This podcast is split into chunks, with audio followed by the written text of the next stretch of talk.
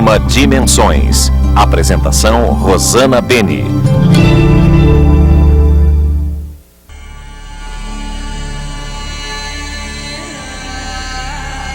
Olá, gente. Programa Dimensões mais uma vez com vocês ao vivo, diretamente aqui dos estúdios da Blue TV. Vamos colocar isto na tua mente, na tua casa. O canal de São Paulo agora transformou o seu nome para um nome que eu adorei. TV Azul, Blue TV, né? A partir de hoje para São Paulo, Florianópolis, Rio de Janeiro, Curitiba, estamos diretamente com este nome e também ao vivo, né? O, programa está sendo colocado nessas capitais e cada vez ampliando mais. Por isso, se você está me vendo aqui em São Paulo e quiser fazer uma pergunta ao vivo para Wagner Borges, tudo bem, Wagner? Tudo bom, Rosana? Bem-vindo aqui no nosso ao vivo. Prazer estar aqui novamente. Tem tempo que eu não venho no programa. É. Eu quero te parabenizar pelos teus dois filhos, Obrigada. a Anitta e o Rafael. Eu não via você desde que você estava para ganhar os bebês. Eu estava grandona. Isso. Legal a gente estar aqui ao vivo. Vamos bater um papo sobre temas espirituais.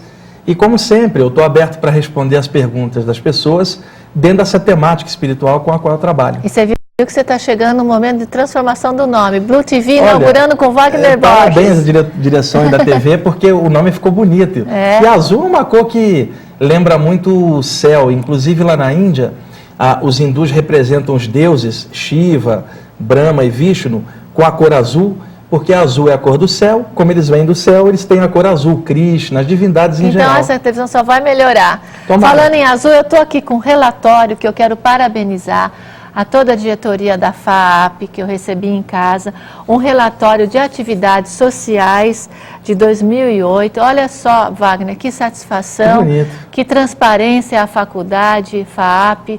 Eles mostram aqui nesse relatório, eu vou até tentar dar uma aberturazinha aqui, olha, vamos ver se a câmera pega, tá vendo?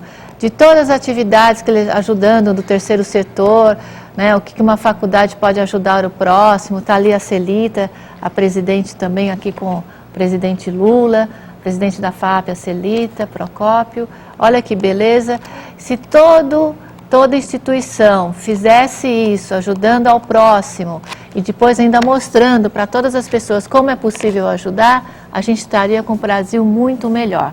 Um beijo à diretoria da FAP, parabéns.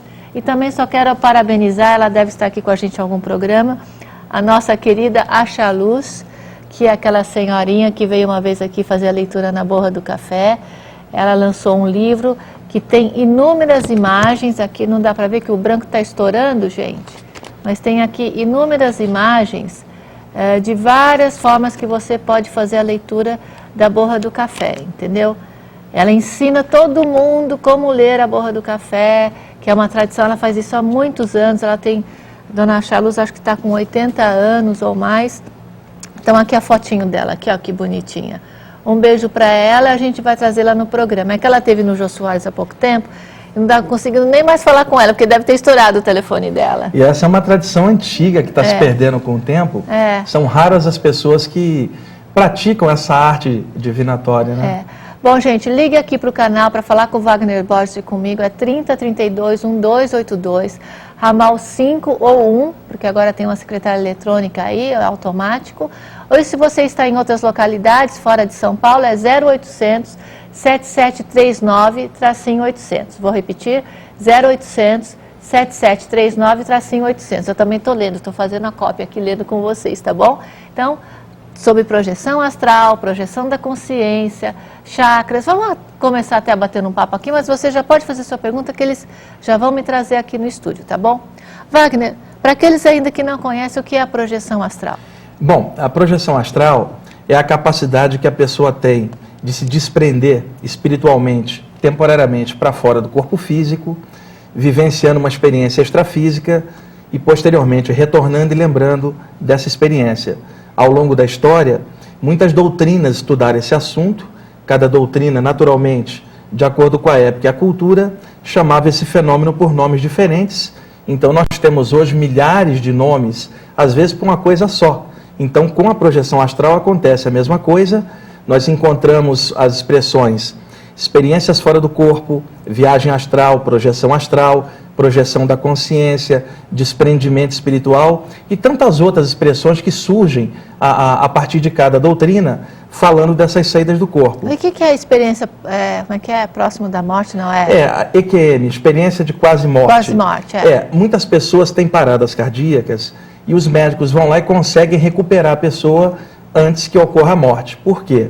A morte não é a parada cardíaca, mas a parada cerebral. Minutos depois do, do coração ter parado, o cérebro acaba morrendo por falta de sangue e oxigênio.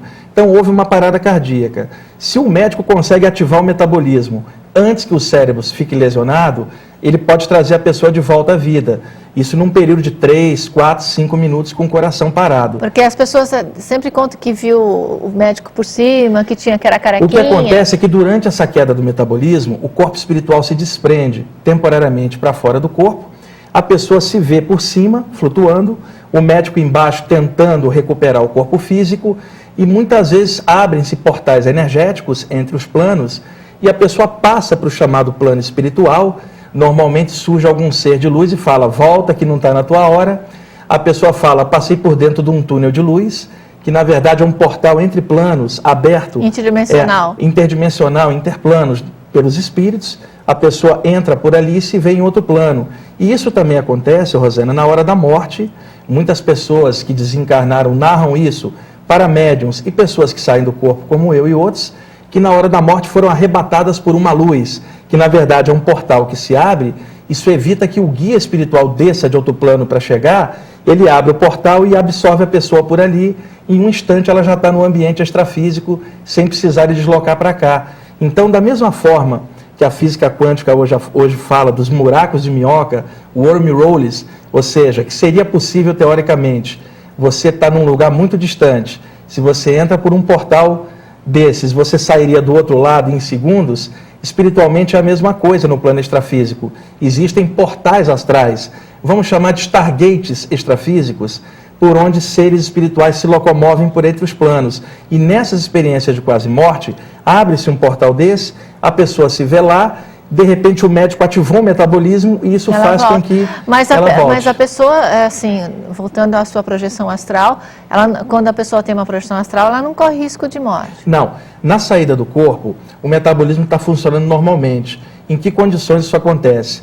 Qualquer situação que o metabolismo relaxa um pouco, desde uma meditação, um momento mediúnico, um momento de prece, ou aquele momento em que a pessoa se permite um relaxamento maior, que é durante o sono por isso, a grande maioria dos relatos de projeção astral ocorrem durante o sono, porque é o momento que a pessoa se permite um relaxamento maior. Mas isso não significa que uma saída do corpo só ocorra aí. Ela pode acontecer em qualquer estado alterado de consciência. E numa parada cardíaca, como o metabolismo parou inteiro, é muito fácil do corpo espiritual se desprender. Mas ali é uma condição excessiva. Se o médico não ativar o metabolismo, o corpo Desprende vai morrer. De uma vez. Mas durante o sono isso não acontece, a gente está em condições normais, ah, durante o sono o metabolismo cardiorrespiratório relaxa, o padrão de ondas cerebrais relaxa e existem ciclos né, de alta e de baixa das ondas cerebrais durante o sono. Cada vez que ocorre uma baixa, o corpo espiritual se desprende. Cada vez que sobe o ciclo, ele é puxado de onde quer que esteja para dentro do corpo, porque existem laços energéticos entre o chamado corpo espiritual e o corpo físico, que genericamente os ocultistas, de forma simbólica, chamaram de cordão de prata, que na verdade é uma metáfora, não é uma corda nem de prata. É que na Bíblia, no Eclesiastes, capítulo 12, versículo 6, o pregador da Bíblia fala do momento da morte. E no versículo 6 do capítulo 12 do Eclesiastes, ele diz que na hora da morte rompe-se a corda de prata e o espírito vai para o céu e o corpo para a terra, significando que havia um elo entre o espírito e o corpo que se romperia na hora da morte, e ele então chamou de cordão de prata. Por metáfora, ocultistas, posteriormente, em homenagem ao pregador da Bíblia, chamaram um elo energético entre o corpo espiritual e o corpo de cordão de prata. Mas é uma metáfora, é claro, é um feixe de energia. Por que, que se fala que é de prata? Porque ele é brilhante, energético, então lembra o brilho da prata. E quando se fala cordão, não é que é uma corda, é no sentido ligação, como por exemplo o feto. Filamentos energéticos. O feto está ligado ao útero da mãe por um conduto, um, um cordão umbilical. Da mesma forma, o corpo espiritual está ligado ao corpo por condutos energéticos que parecem um feixe de luz. Então, quando se fala cordão, é uma metáfora não no sentido que seja uma corda espiritual, mas no sentido de que é um elo de ligação entre a parte sutil e a parte carnal. Wagner, todo mundo é, tem projeção astral, só Olha, que não lembra? praticamente todas as pessoas experimentam esporadicamente algum tipo de saída do corpo durante o sono. O que acontece é que basicamente existem três níveis de experiência: consciente, inconsciente e semiconsciente. E na maioria das vezes, devido até ao próprio desconhecimento do tema, a experiência tende a ser inconsciente, mas ela é mais natural do que se pensa. Mais e mais pessoas vêm relatando saídas do corpo de forma consciente. Me parece, inclusive, que o próprio ser humano vai chegando num estágio em que alguns potenciais psíquicos que estavam latentes começam a, a, a se exacerbar, não só a saída do corpo, mas a sensibilidade da clarividência, a mediunidade, a expansão da aura, até de forma natural, porque a raça humana está evoluindo. Está evoluindo, né? eu tenho percebido isso, É, que muita o gente planeta está passa por é. ciclos, e é claro que eu não estou falando de calendário humano para tentar regular os ciclos ah, planetários. Eu, eu não, não gosto muito disso, de- nem de calendário maia, nem calendário cristão, porque eu acho que tempo é uma ilusão. Mas a Terra passa por certos ciclos de acordo com, com estágios evolutivos das humanidades que estão ali dentro. Assim como a gente, é, infância, maturidade, velhice, eu acho que o planeta passa por ciclos assim. E nós, como humanidade, nós somos mais antigos do que nós supomos. Existiram civilizações antigas, muito antes do Antigo Egito, da Antiga Índia, que se perderam nas brumas do tempo. E talvez alguns de nós, não todos, é claro, eh, venhamos reencarnando aí já um tempão, talvez experimentando esse tipo de experiência, ó, há É. muito tempo, e de repente, agora, nesse momento presente, essas experiências começam a fluir mais em alguns, talvez até porque já tenham mexido com elas. Antes, em ou porque tem- eles têm um trabalho Exato. maior para fazer Aquelas também. iniciações do Antigo Egito, os iogues da Índia, os taoístas da China, muitas pessoas que trabalharam com as chamadas é, é, é, artes espiritualistas ou alternativas no passado e que estão encarnadas hoje, elas vêm com um potencial meio aberto. E acaba que uma se torna médium de uma tradição, o outro se torna um sensitivo de cura em outro lugar, o outro se torna um palestrante, o outro um apresentador, o outro um curador, o outro um professor, mas todos eles têm conhecimento anterior e vão vazando de acordo com a normalidade, a atualidade dentro das doutrinas onde estão no momento. Então, uns estão dentro do espiritismo, outros no ocultismo, outros na umbanda, outros estão dentro de meios alternativos como a acupuntura, a homeopatia, os florais. O que eu sei é que muito das tradições antigas espirituais estão emergindo fortemente nas Nesse pessoas momento. neste momento. Algumas lembram disso e outras não. Essas que lembram se sentem mais sólidas, mais seguras para trabalhar com isso. E é função dessas que se lembram um pouquinho mais e que reconhecem um potencial bom, que esclareçam os outros que também estão despertando. e aí é que a entra informação, a né? responsabilidade, Rosana, de quem trabalha com toda essa área. Você como apresentadora, eu como, como médium, Uhum. como palestrante, escritor, a responsabilidade a- a, das pessoas que trabalham com essa área é muito grande, porque faz parte é, é, do nosso papel, não como missionário ou enviado de, de um poder superior, não, mas como pessoa responsável, segura, consciente desse potencial, poder esclarecer os outros, poder trazer informação e o melhor, a informação de uma forma livre, aberta, sem prender ela nessa ou naquela doutrina, dando liberdade para que as pessoas escolham os caminhos que elas quiserem. Às vezes, alguém me pergunta assim, Wagner, você indica um lugar, qual o melhor caminho? Eu falo, não, eu não indico lugar. O que eu indico é que você vá nos lugares, seja onde for, vê o que, que você sente, vê qual é a ressonância que você tem com as ideias que ali são expostas, sente a energia, vê se aquilo bate com você. Se tiver tido ressonância com o seu coração, fica, trilha aquele caminho, até um dia que aquele caminho já não funcionar mais para você, e aí você descobre outro. E se não tiver outro caminho, faz um. Mas isso é muito individual. O caminho que agrada a um poderá desagradar outro. Por isso que é bom nós termos várias tradições, Várias várias, alternativas para comunicar a espiritualidade por vias diferentes. Ô Wagner, voltando à projeção astral eh, do ser humano, as crianças, porque eu estou tendo experiência desde o do início da nossa, da nosso, do nosso contato, eu e meus gêmeos, e o- o- agora aos três meses, o- as crianças, elas, uma ou outra, momento, ela está dormindo, ela dá um, um, grito. Aí o médico fala, ah, começou a sonhar. Isso. E, e, eu penso, será que não, não é bem a, tentando a adaptação? Porque Também. ele está lá e tem que adaptar aqui, Também. como é que é? As duas coisas, é, elas começam a sonhar e aí começa a repercutir em gestos e murmúrios durante uhum. o sono e também a fase de adaptação do espírito ao corpo. Eu acho, Rosana, que a, a gente nasce chorando, primeiro que é para poder respirar fundo. Mas eu acho que é uma reclamação do espírito que está é. entrando na cadeia. Que está adulto eu e acho volta... que o corpo, para o espírito desencarnado, é igual um sapato apertado que enfia ali, vai macetando aqui e ali, põe um calço. Mas existe, essa, assim, a criança, o bebê, ele também está nessa fase de ir e vir, eu sinto Também, assim. a, na verdade, existe a, a, uma informação oriunda do, do ocultismo antigo de que o processo reencarnatório só termina no sétimo ano de vida, Rosana. Não que não esteja ligado, é claro Está ligado desde a fecundação, mas a adaptação, por causa dos chakras, que são os centros energéticos da aura, os sete principais chakras não estão totalmente ativados na criança. Quando a criança nasce, o chakra do alto da cabeça, que energiza o cérebro, está hiperativo, para que esse cérebro possa, possa crescer.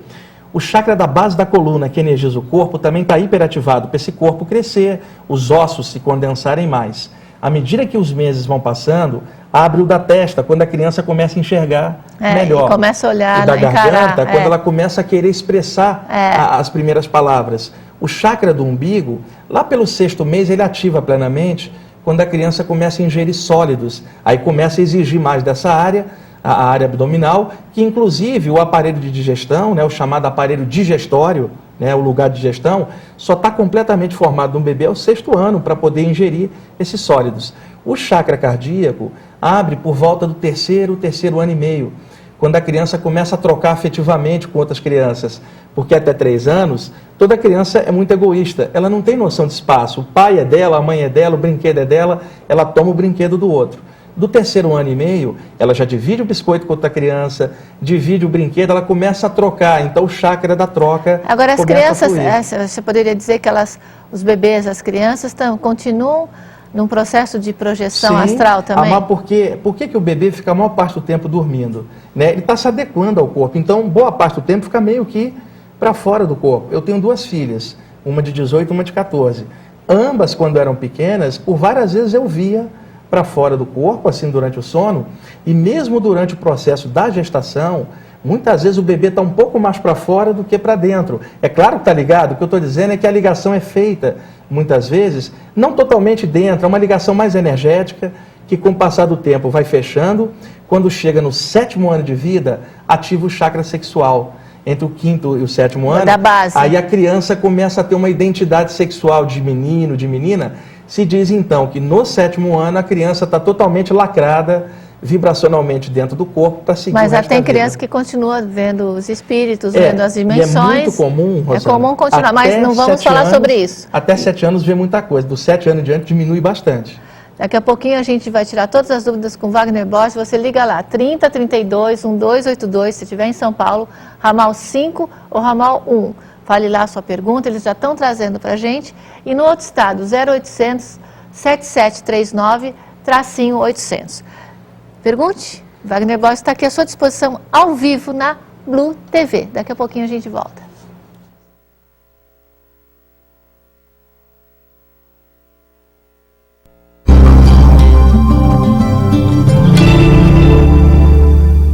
O que seu andar diz sobre você? Tu as le mouvement, je suis le regard, il passe pour moi lentement. Tous les concerts me font rêver, ces femmes Íntimo sabe que quando você anda confiante, fica muito mais bonita. Por isso, Íntimos Ultra Proteção te dá toda a segurança e conforto. Formato e espessura ideal e fluxo longe da pele. Íntimos entende você. Crianças Índigo, uma visão espiritualista histórias reais e emocionantes. Quem são essas crianças? De onde vieram? Elas têm realmente uma missão na Terra? As respostas estão nesta obra que é um verdadeiro guia para pais e educadores. Crianças Índigo, uma visão espiritualista. Vale a pena conferir. Você quer saber Quem somos? De onde viemos? Para onde vamos? Sexto Sentido explora os limites do conhecimento humano, revela os mistérios da humanidade, os segredos da mente e o conhecimento de outros povos e civilizações. Sexto Sentido traz entrevistas com personalidades mundiais e uma empolgante jornada às novas dimensões do conhecimento humano. Grandes mestres da humanidade, civilizações antigas, fenômenos inexplicados, fronteiras da ciência. Revista Sexto Sentido. Todos os mistérios do universo em uma só revista.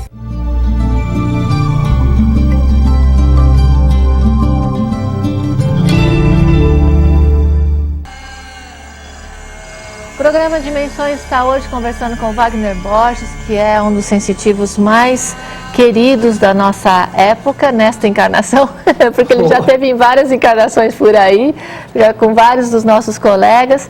E nossa dúvida hoje está vindo através de vocês. Todas as nossas perguntas, o segundo e terceiro bloco é dedicado a vocês. Vou dizer mais uma vez o telefone aqui do canal, 3032 1282, ramal 5 ou ramal 1, ou que você estiver fora, é 0800 7739 tracinho 800. Wagner, o Valmir Fernandes de Santana diz o seguinte: quando pequeno, fazia conscientemente viagens astrais.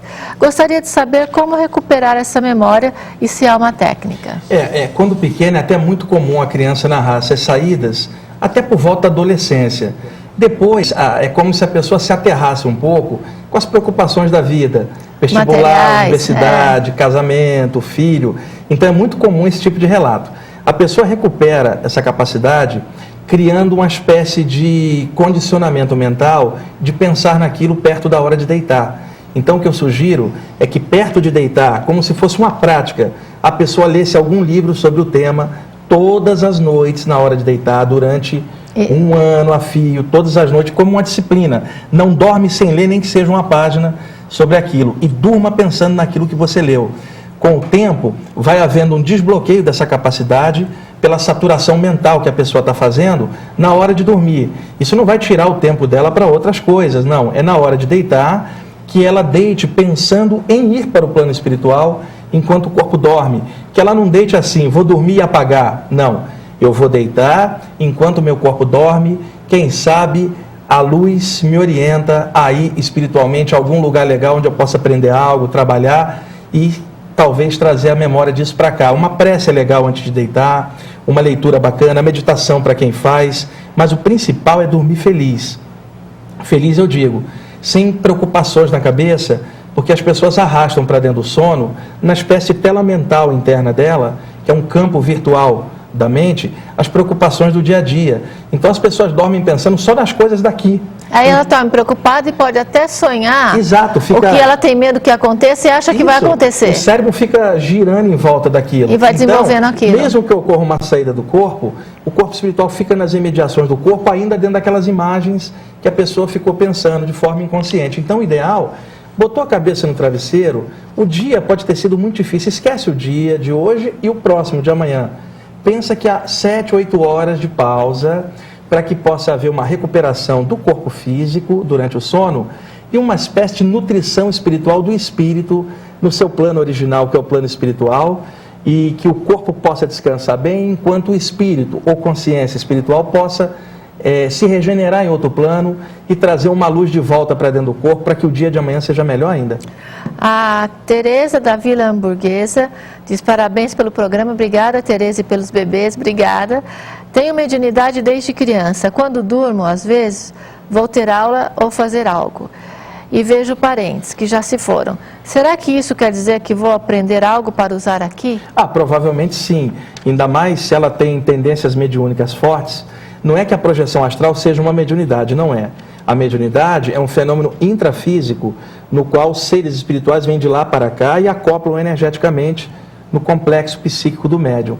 A projeção astral não é um fenômeno intrafísico, ele é extrafísico, de dentro para fora. Só que um médium, devido ao exercício da mediunidade, acaba tendo as energias um pouco mais soltas, a aura mais frouxa, e isso favorece saídas do corpo. A projeção astral não é uma mediunidade, como muitos imaginam, ela é anímica, mas o exercício da mediunidade pode facilitar muito uma projeção. O Cláudio Ramires, do Jardim Marajoara, diz: se neste novo milênio o despertar da mediunidade será ostensivo para todos, como na Bíblia diz que jovens e velhos vão profetizar?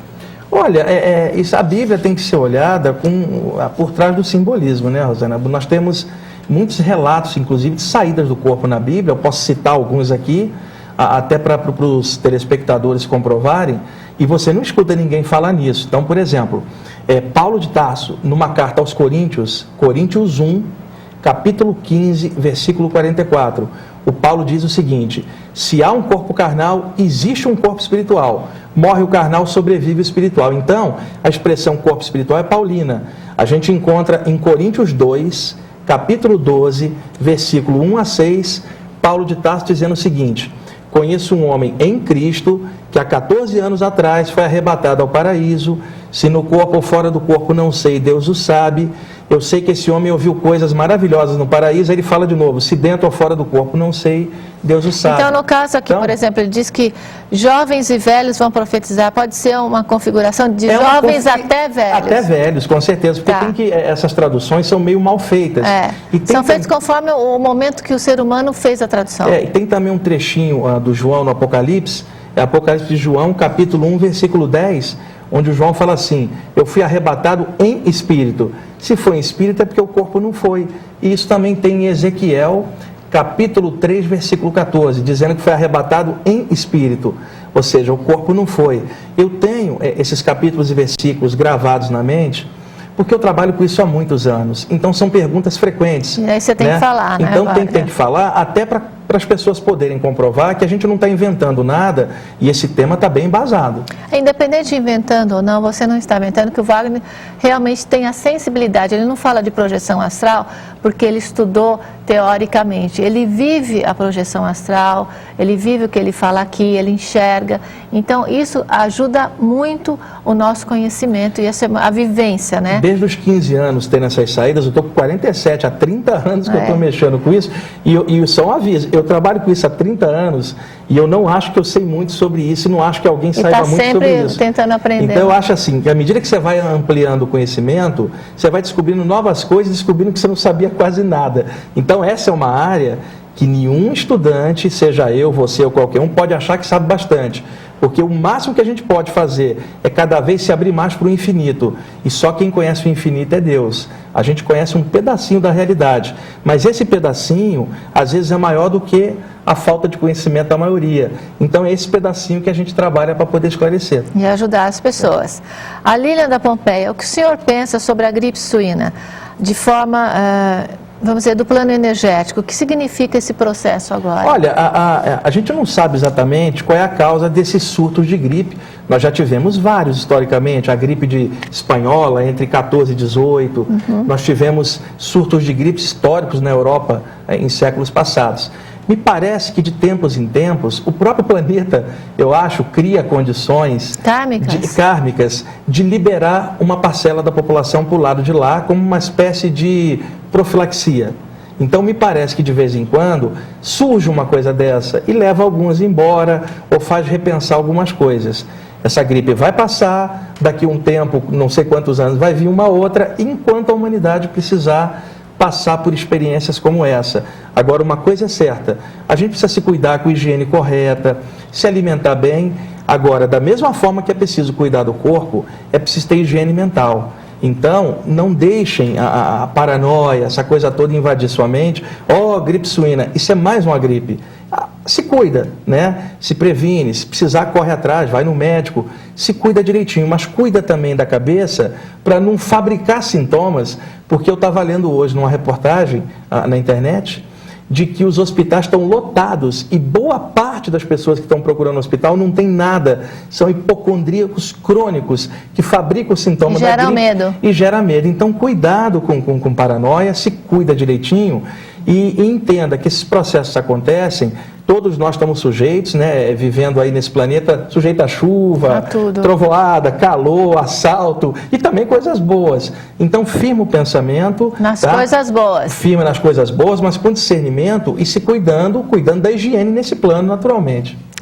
O Fernando do Brooklyn, qual será o comportamento das pessoas religiosas quando houver a mudança energética por volta de 2012? Então, eu não sou muito uh, favorável a essa questão de mudança do calendário maia, porque eu acho que é apenas mais um calendário, assim como havia aquela coisa de Apocalipse para 1999, que muita gente falava. Eu acho que os maias tinham um calendário espetacular, um, um, uma civilização voltada para o meio espiritual de uma, de uma parte bem bacana, mas é claro que de lá para cá muita coisa mudou e o calendário maia não é tão é, é, é, claro assim sobre essas mudanças. Eu acho que essas mudanças são mais gradativas, elas ocorrem ao longo de muito não são, tempo. Não, você não vê como repentino. Não vejo nada como Porque repentino. tudo repentino gera uh, até, vamos dizer, indisciplina. Exato, eu, eu, acho que tudo é muito gradativo. Eu acho que a humanidade vai se Já estender. está se adaptando. Agora, uma coisa é, é certa, ah, o ser humano está dilapidando o meio ambiente de uma forma agressiva demais e isso pode causar repercussões, mas isso tem nada a ver com o calendário maia.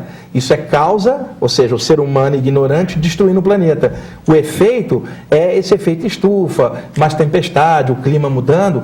E é claro que uma hora dessa pode rolar um terremoto, um maremoto, como sempre aconteceu historicamente. É, se a gente vê atrás. Então, eu, né? eu não gosto muito de prender nenhum raciocínio no calendário esse ou aquele, porque eu acho que o universo é muito maior do que o calendário maia, chinês, é, é, gregoriano. Eu acho que a pessoa tem que estar mais, é, é, mais voltada para a consciência dela, para o despertar. E uma coisa é certa: muita gente vai morrer em 2010, 2011, não de catástrofe, mas de medo do fim do mundo em 2012. Ou seja, isto é uma tolice, uma perda Tá de tempo. criando o próprio- Cada dia se faz por si mesmo. O conselho que eu dou para os meus alunos: vive o dia de hoje, faz o melhor possível e fica bem. Se rolar algo amanhã, você está bem para sair. Se não rolar, continua a vida e vai levando.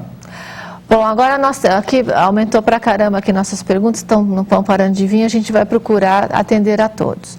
O Pedro de Perdiz faz uma pergunta até que a gente estava conversando aqui nos bastidores, que era um assunto que a gente queria falar um pouco também. Meu gato se mexe muito quando dorme. Ele pode fazer projeção astral? Pode. Eu tenho um, cachorro em casa, aliás, está com cinco meses. O Rama é o nome do, do cachorrinho, um pequenininho Yorkshire Terrier. E o animalzinho, eu estive observando a ele, eles têm uma sensibilidade enorme, principalmente os mamíferos, cão, gato, vaca, cavalo. O cavalo tem uma clarividência intensa. Gato vê muitas coisas e eles se desprendem durante o sono. Eu creio que eu contei aqui uma vez, ah, eu- nós tínhamos um gato em casa quando eu era adolescente. O nome do bichinho era Ernesto. Várias vezes eu vi o animal fora do corpo durante o sono. E esse bicho também era clarividente. Então morria de rir, na época, lá 30 anos atrás, década de 70, quando às vezes eu falava em algum grupo espiritualista que eu ia, que eu fazia saídas do corpo, que o meu gato fazia também. E aí o pessoal falava, mas isso aí não é só para iniciados ou para médios? Eu falei, olha, o meu gato não é iniciado em tradição nenhuma, não é médium desenvolvido e tem essas saídas do corpo que elas são mais naturais do que se imagina. Agora é claro que um iniciado ou um médium de uma tradição espiritualista que estude mais pode dominar, dominar melhor esse fenômeno e fazer algo bom com isso. Mas a capacidade é de todo mundo, até dos animais. Olha, nós temos uma série de perguntas de todos os tipos, mas o Wagner tem certeza que vai conseguir responder a maior parte delas, porque tem referência mesmo à nossa saída do corpo, de certa forma.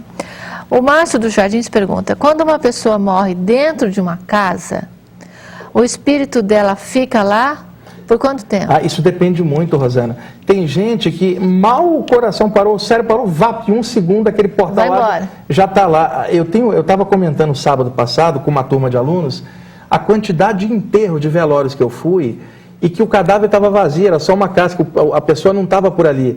Eu ia, não era para ajudar o desencarnado, era para ajudar a família a superar o momento, passar uma energia, passar uma firmeza. Porque o espírito já tinha ido. Já tinha ido. Agora, e tem outros casos em que o espírito fica aderido. Mas isso não tem a ver com morrer em casa ou não. Porque muitas vezes a pessoa morre distante e, um- e o pensamento dela leva ela para casa, que é onde estão os entes queridos delas e os objetos dela. O lance é o pensamento, não é o local onde se morre, mas aonde, onde a o pensamento, consciência aonde a vai. consciência foca a- a- as coisas. E um conselho que eu dou para quem perdeu um familiar, e dê as coisas do familiar, não fica segurando roupas, objetos que podem ser úteis para pessoas que estão aqui na vida, precisando de um calçado, de uma roupa. Não fica pegado, tipo, mas eu mantenho para lembrar. Não, a lembrança tem que estar aqui dentro da consciência, dentro do coração. Uma lembrança que precisa de um objeto externo é um condicionamento. A lembrança tem que estar aqui, fechar os olhos, lembrar da pessoa e projetar um pensamento sempre legal na intenção. Isso a gente fala sempre no programa, vamos ver, ele está reforçando o que nós falamos aqui. A Maria do Jabaquara disse, na minha infância, aliás, é a última pergunta desse bloco, nos últimos três minutos, nós temos é, essa chance de responder a Maria. Na minha infância, eu tinha a sensação de que minha mão, pés estavam inchados.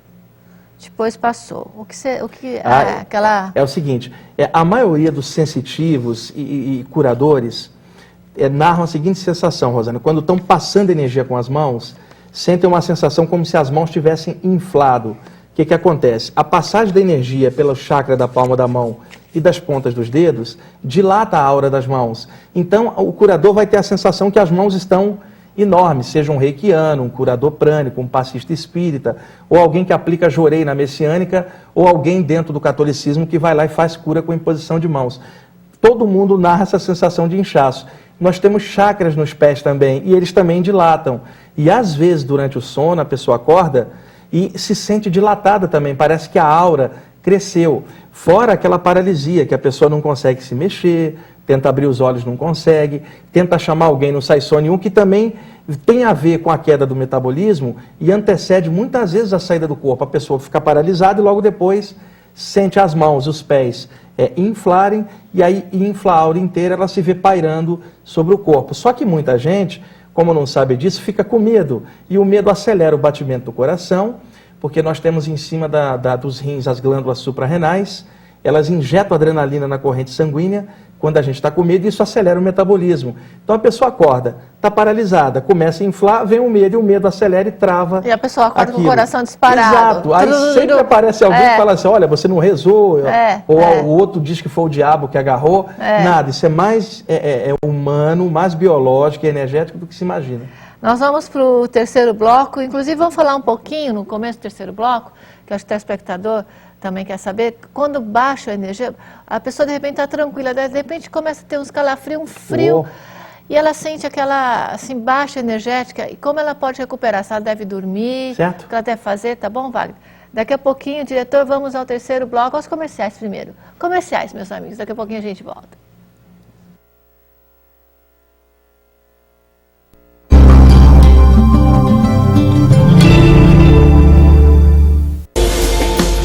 Crianças Índigo, uma visão espiritualista, histórias reais e emocionantes.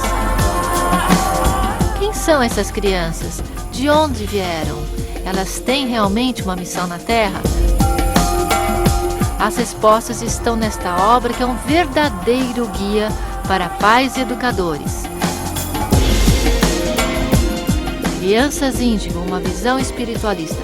Vale a pena conferir.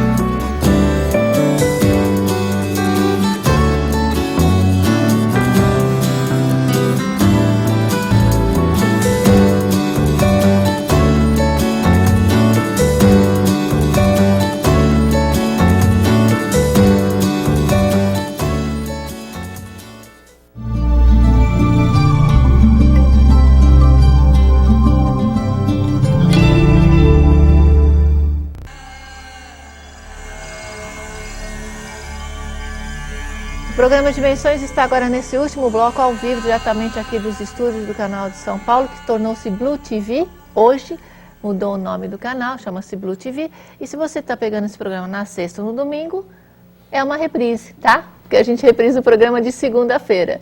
Mas, neste momento, nesta segunda, estou aqui com Wagner Borges, tirando as suas dúvidas sobre projeção astral. Então, sobre a baixa energética.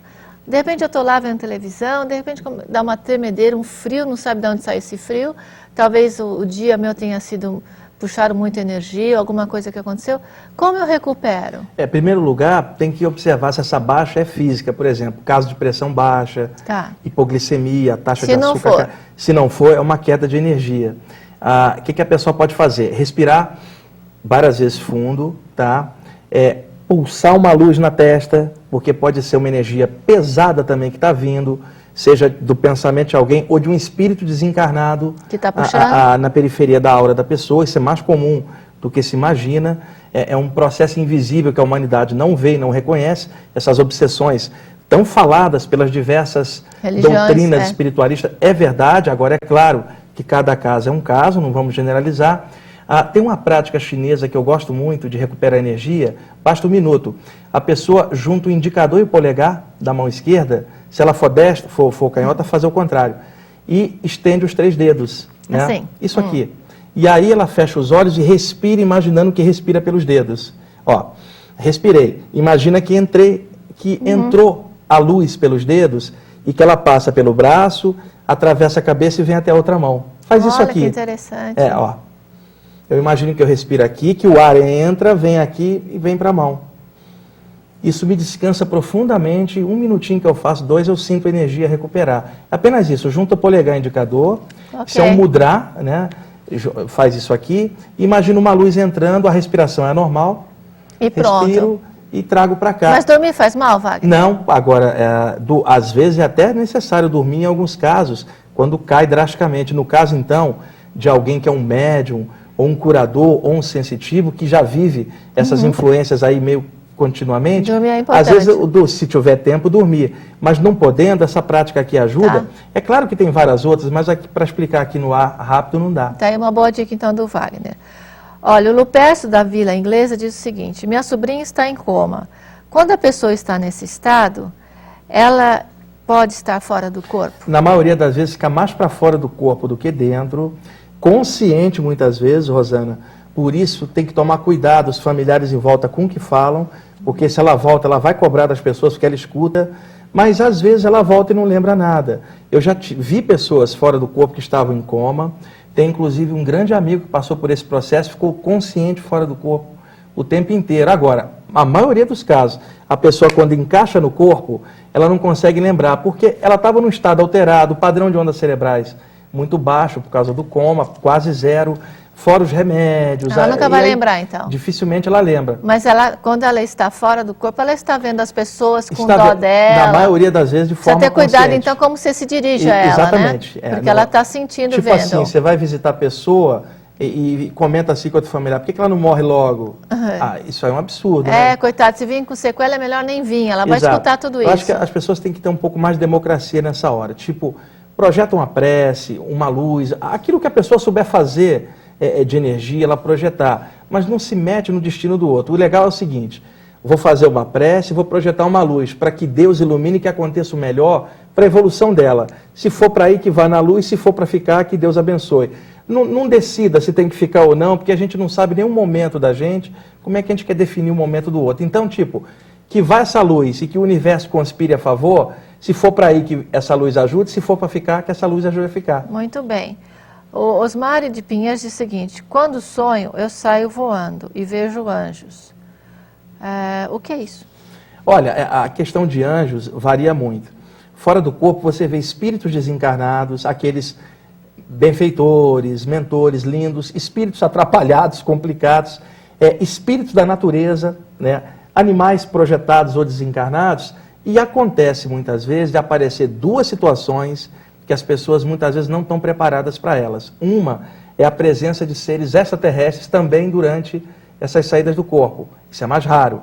E outra, a presença dos chamados anjos, que nas tradições orientais são chamados de devas, ou seja, seres que parecem de uma evolução paralela, não humana, superior à, à evolução humana, seres que na verdade têm forma de luz, colunas energéticas, com dois olhos enormes e que quando se aproximam dos homens tomam uma forma humanoide para facilitar a pessoa a ver. Acontece que ao longo das diversas tradições, como é que os antigos falavam simbolicamente?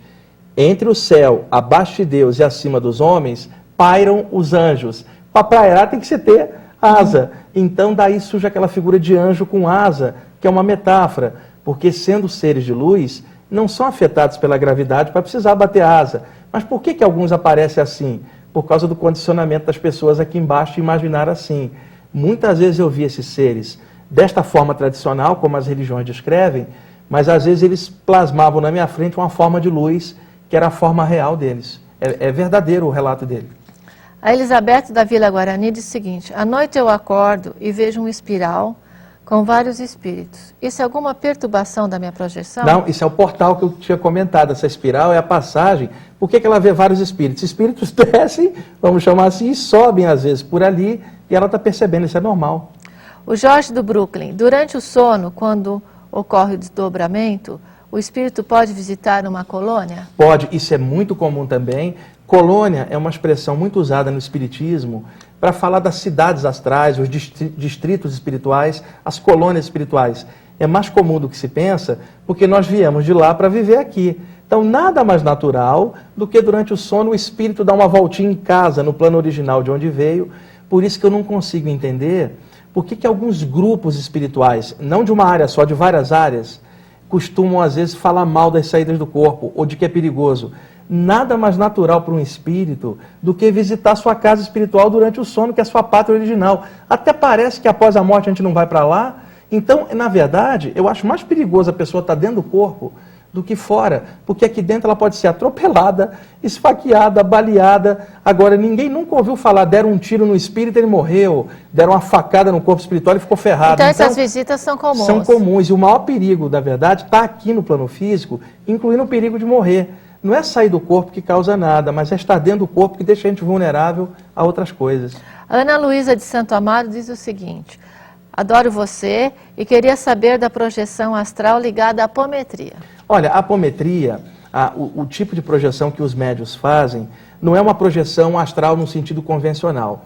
É um desdobramento de camadas energéticas dos corpos para fora, para trabalho de desobsessão, desmanche de energias pesadas. A apometria é um método eu, eu cheguei a que está conhecer... sendo muito falado é, agora. Eu cheguei né? a conhecer o Lacerda, né, que foi o cara que trouxe para o Brasil, lá no Rio Grande do Sul, em Porto Alegre, ah, esse método.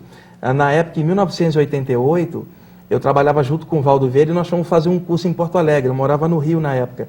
E lá nós ganhamos das mãos do próprio o, o livro Espírito e Matéria, que é o livro original da apometria. De lá para cá, surgiram muitas vertentes de apometria adaptada a outros âmbitos no original foi adaptada ao espiritismo. Hoje nós temos apometria às vezes dentro da Umbanda, dentro de um grupo mais esotérico. É um método muito legal, mas não é uma projeção astral clássica. Inclusive, muitos médios que durante a sessão de apometria sentem desdobrar as camadas energéticas não fazem saída do corpo em casa e muitos até têm medo da saída do corpo em casa, porque dentro de um grupo está tendo um, um comando assim, energético, um sincronismo. Um, um, um, sincronismo, mas em casa sozinha a coisa é outra. Então vamos diferenciar uma saída do corpo durante o sono, né? E a outra que é o desdobramento de camadas energéticas no trabalho mediúnico da apometria, que é uma terapia muito legal, quer dizer, uma, uma ferramenta bem legal de desobsessão.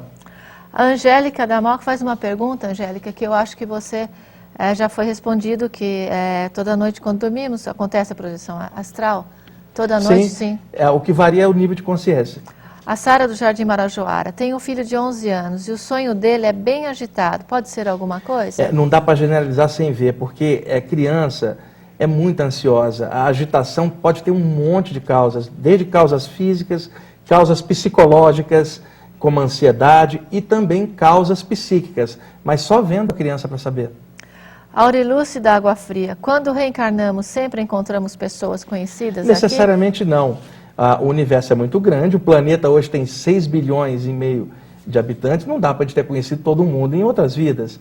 O que acontece é que é muito comum a gente acabar uma hora ou outra cruzar com alguém que a gente possa ter conhecido. Agora, a maioria nós não conhecemos, é muita gente. E faz parte do aprendizado, às vezes, conhecer pessoas novas, né? Já pensou toda a vida reencarnar o mesmo grupo ali? Você não aprende nada novo. O legal é, é conhecer outras pessoas.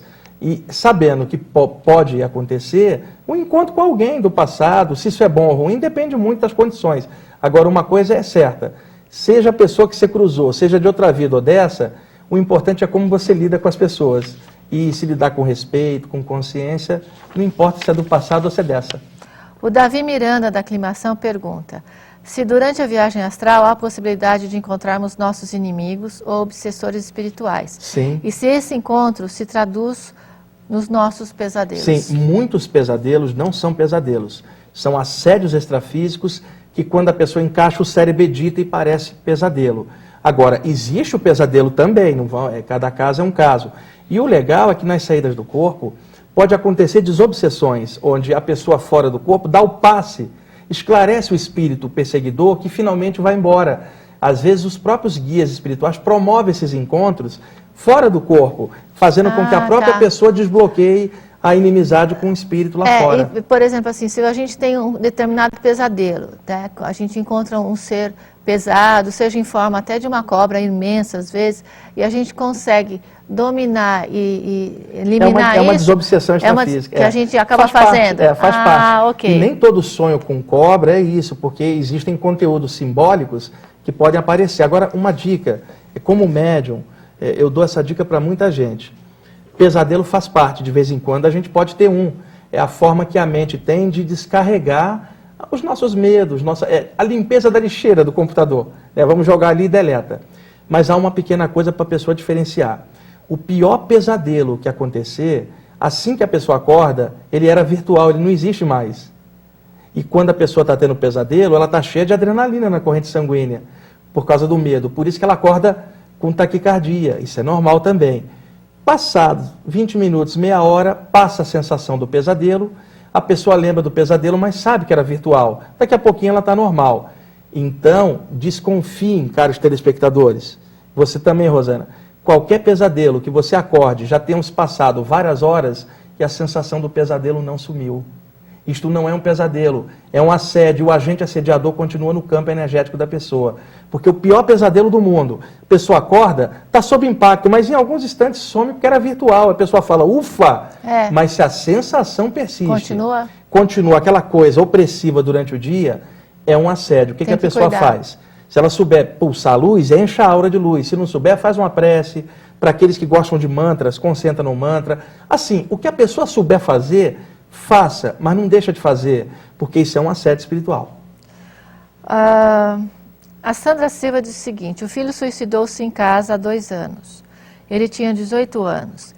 Ela era kardecista e recebeu mensagens que a consolaram, mas agora acha as mensagens vagas, está descrente com o kardecismo. Olha, infelizmente, Rosana, há muita fabricação de mensagens. Vamos falar claro, tem que esclarecer mesmo. Tem grupos legais que fazem psicografias autênticas, mas tem muito médium no, no, no animismo fabricando mensagem. Não necessariamente tem que ver com o kardecismo. É, não necessariamente, em qualquer ambiente que a pessoa vai, onde haja um trabalho mediúnico. Tem que haver um filtro. Se as mensagens são muito vagas, desconfia. Parece que meio é, parece que é franchise, né? Parece que é um padrão. É institucional. Não, é institucional. Normalmente, a suicida não fica muito legal. Infelizmente, tem que falar isso claro. Né, eu sei que dói para essa mãe, mas é função da gente esclarecer e se preocupar com quem está querendo fazer e falar. Não faça. Porque, ah, vamos fazer um, uma suposição. A pessoa veio para viver 60 anos de vida. Aos 30 ela se mata, metade da energia não está gasta. E isso faz com que o espírito, às vezes, fique agarrado, não dentro do cadáver, mas em volta. Daí você vai ver muitos relatos disso, de outros médios. E às vezes o processo da autoculpa de ter ceifado a vida e não ter se matado. Porque o suicida não pode morrer, ele só detona o corpo. A consciência não morre. Então, ao se ver do lado de lá, sem ter morrido, que era aquilo que a pessoa queria, que é apagar, viva e sem o corpo físico agora, para poder consertar o problema que a levou a se matar, pode ocorrer uma autoculpa imensa, que é um problema psíquico, podem ocorrer problemas energéticos. Como essa mãe faz para ajudar? preces ajuda muito, desde que não seja aquelas preces lamentosas. Outra, prece não. Se meu filho tiver mal, vamos melhorar ele. Muita luz para você, meu filho. Onde você estiver, sua mãe está contigo. Um grande abraço. Todo dia, mandar uma prece com bom humor, com, com luz. otimismo. Se puder, eh, levar o nome dele em grupos que fazem radiações de, de, energia, seja onde for, de prece. Pode ser um grupo cristão, um grupo espírita, grupo umbanda, grupo esotérico, não importa e ela mesma fazer isso. E faz, faça com carinho. Né? Pode ser que nesses dois anos o rapaz já tenha melhorado, tomara. E se não melhorou, que ela mande os pensamentos positivos para melhorar.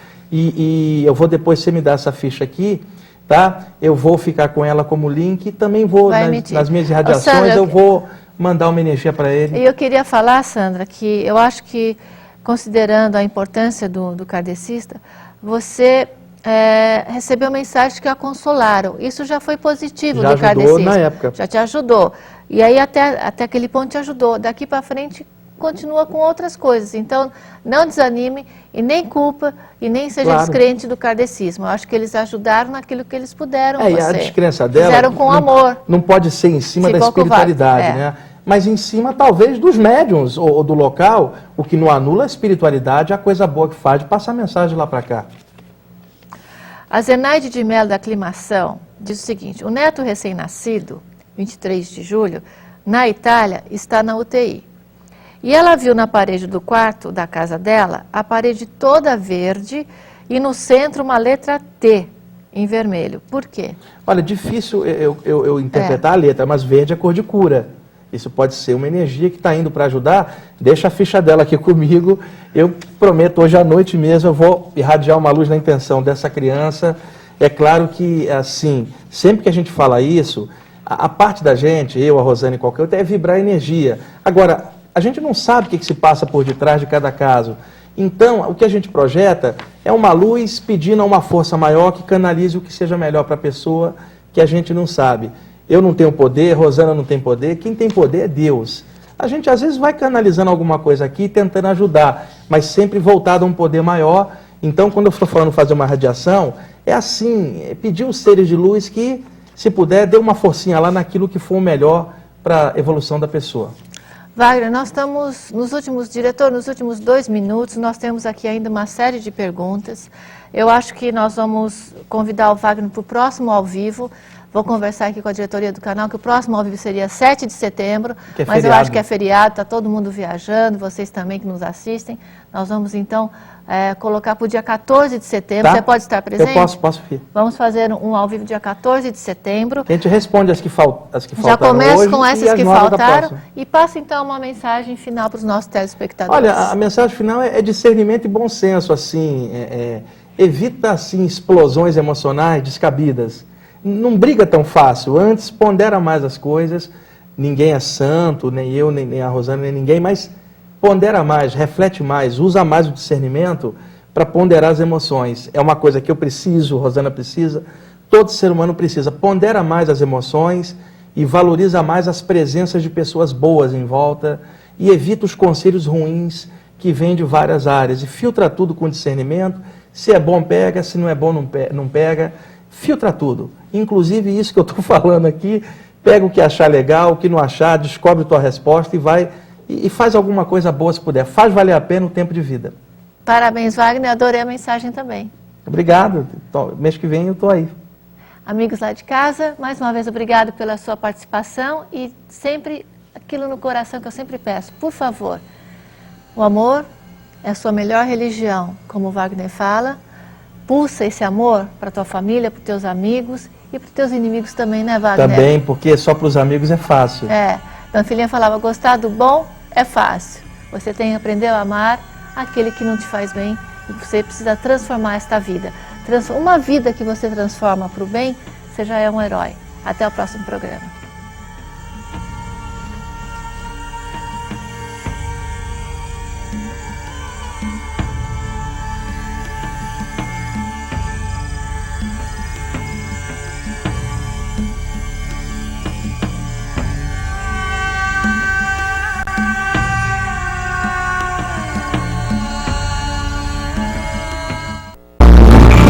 Programa Dimensões. Apresentação Rosana Beni.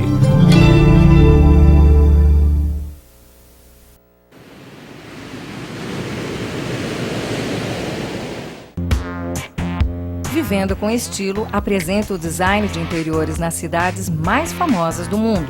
Grandes nomes da moda, artes, decoração e arquitetura abrem as portas de suas casas para explicar como decoraram seus ambientes. Viaje conosco por várias cidades